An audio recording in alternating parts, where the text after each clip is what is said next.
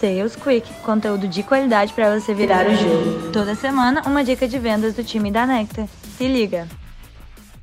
Cara, é incrível a quantidade de pessoas que a gente conversa todos os dias que relatam que o processo comercial deles não estão rodando, não estão operando na maneira eficiente que ele deveria. E aí quando a gente vai descendo no detalhe para olhar, as pessoas confundem muito e acham que ter um funil de vendas é ter processo comercial. E aí está o primeiro grande erro. Para você ter um processo comercial bem montado, bem estruturado, você precisa de outros pilares que não o funil de vendas.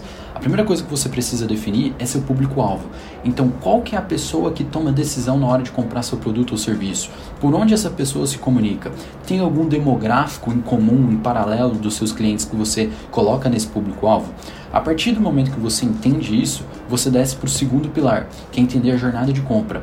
E aí, basicamente, divida isso em macro momentos, tá? Então, divide em topo, meio e fundo. Topo do funil, o cara que não tem consciência daquilo que ele tem ainda, daquele problema que ele tem ou como ele vai resolver ele faz um, simplesmente uma pesquisa. Então, qual é a tarefa de casa para o topo de funil?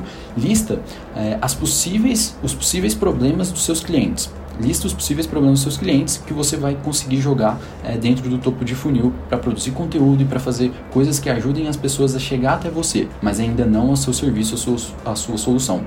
No meio de funil, na sua segunda etapa da jornada de compra, lista as possíveis soluções que essas pessoas consideram ao querer resolver esses problemas. Exemplo, no topo de funil, o problema que a pessoa tem é calcular estoque. Então, se a pessoa tem esse problema de calcular estoque, ela pesquisa no Google e ela está aberta a resolver isso através de planilha, através de um software, através de uma consultoria. Ela só quer resolver aquilo, ela ainda não sabe a melhor maneira de fazer. E aí, no meio de funil, você vai definir esses critérios, essas soluções que as pessoas mais buscam, para você entender no meio de funil o que, que ela está pensando, o que, que ela está é, desenhando como possível solução. No fundo de funil, o que, que você vai fazer? As melhores práticas dentro do seu serviço, do seu produto. Qual que é o diferencial de mercado que você tem para essas outras várias soluções para conseguir lá na hora da venda diferenciar e quebrar objeções é, dentro do seu processo comercial. Depois de definir público-alvo, jornada de compra, você vai para a matriz de qualificação. De maneira bem simples, matriz de qualificação é um modelo que busca entender se aquele cara que você está ali de frente em reunião tem perfil, maturidade, fit e principalmente interesse em resolver. Não adianta o cara ter perfil, ter uma maturidade legal dentro do que você se oferta a resolver, mas não tiver interesse em resolver naquele momento. E basicamente, para você ter uma matriz de qualificação bem otimizada, você precisa se valer de alguns frameworks de vendas e alguns métodos de abordagem de discurso para conseguir chegar nessa matriz de qualificação. Então você usa SPIN, você usa GPCT, você usa diversos outros frameworks e metodologias de discurso de vendas para conseguir encaixar toda essa abordagem dentro da sua matriz de qualificação e encaixar também dentro daquele público-alvo que é o primeiro pilar que a gente discutiu.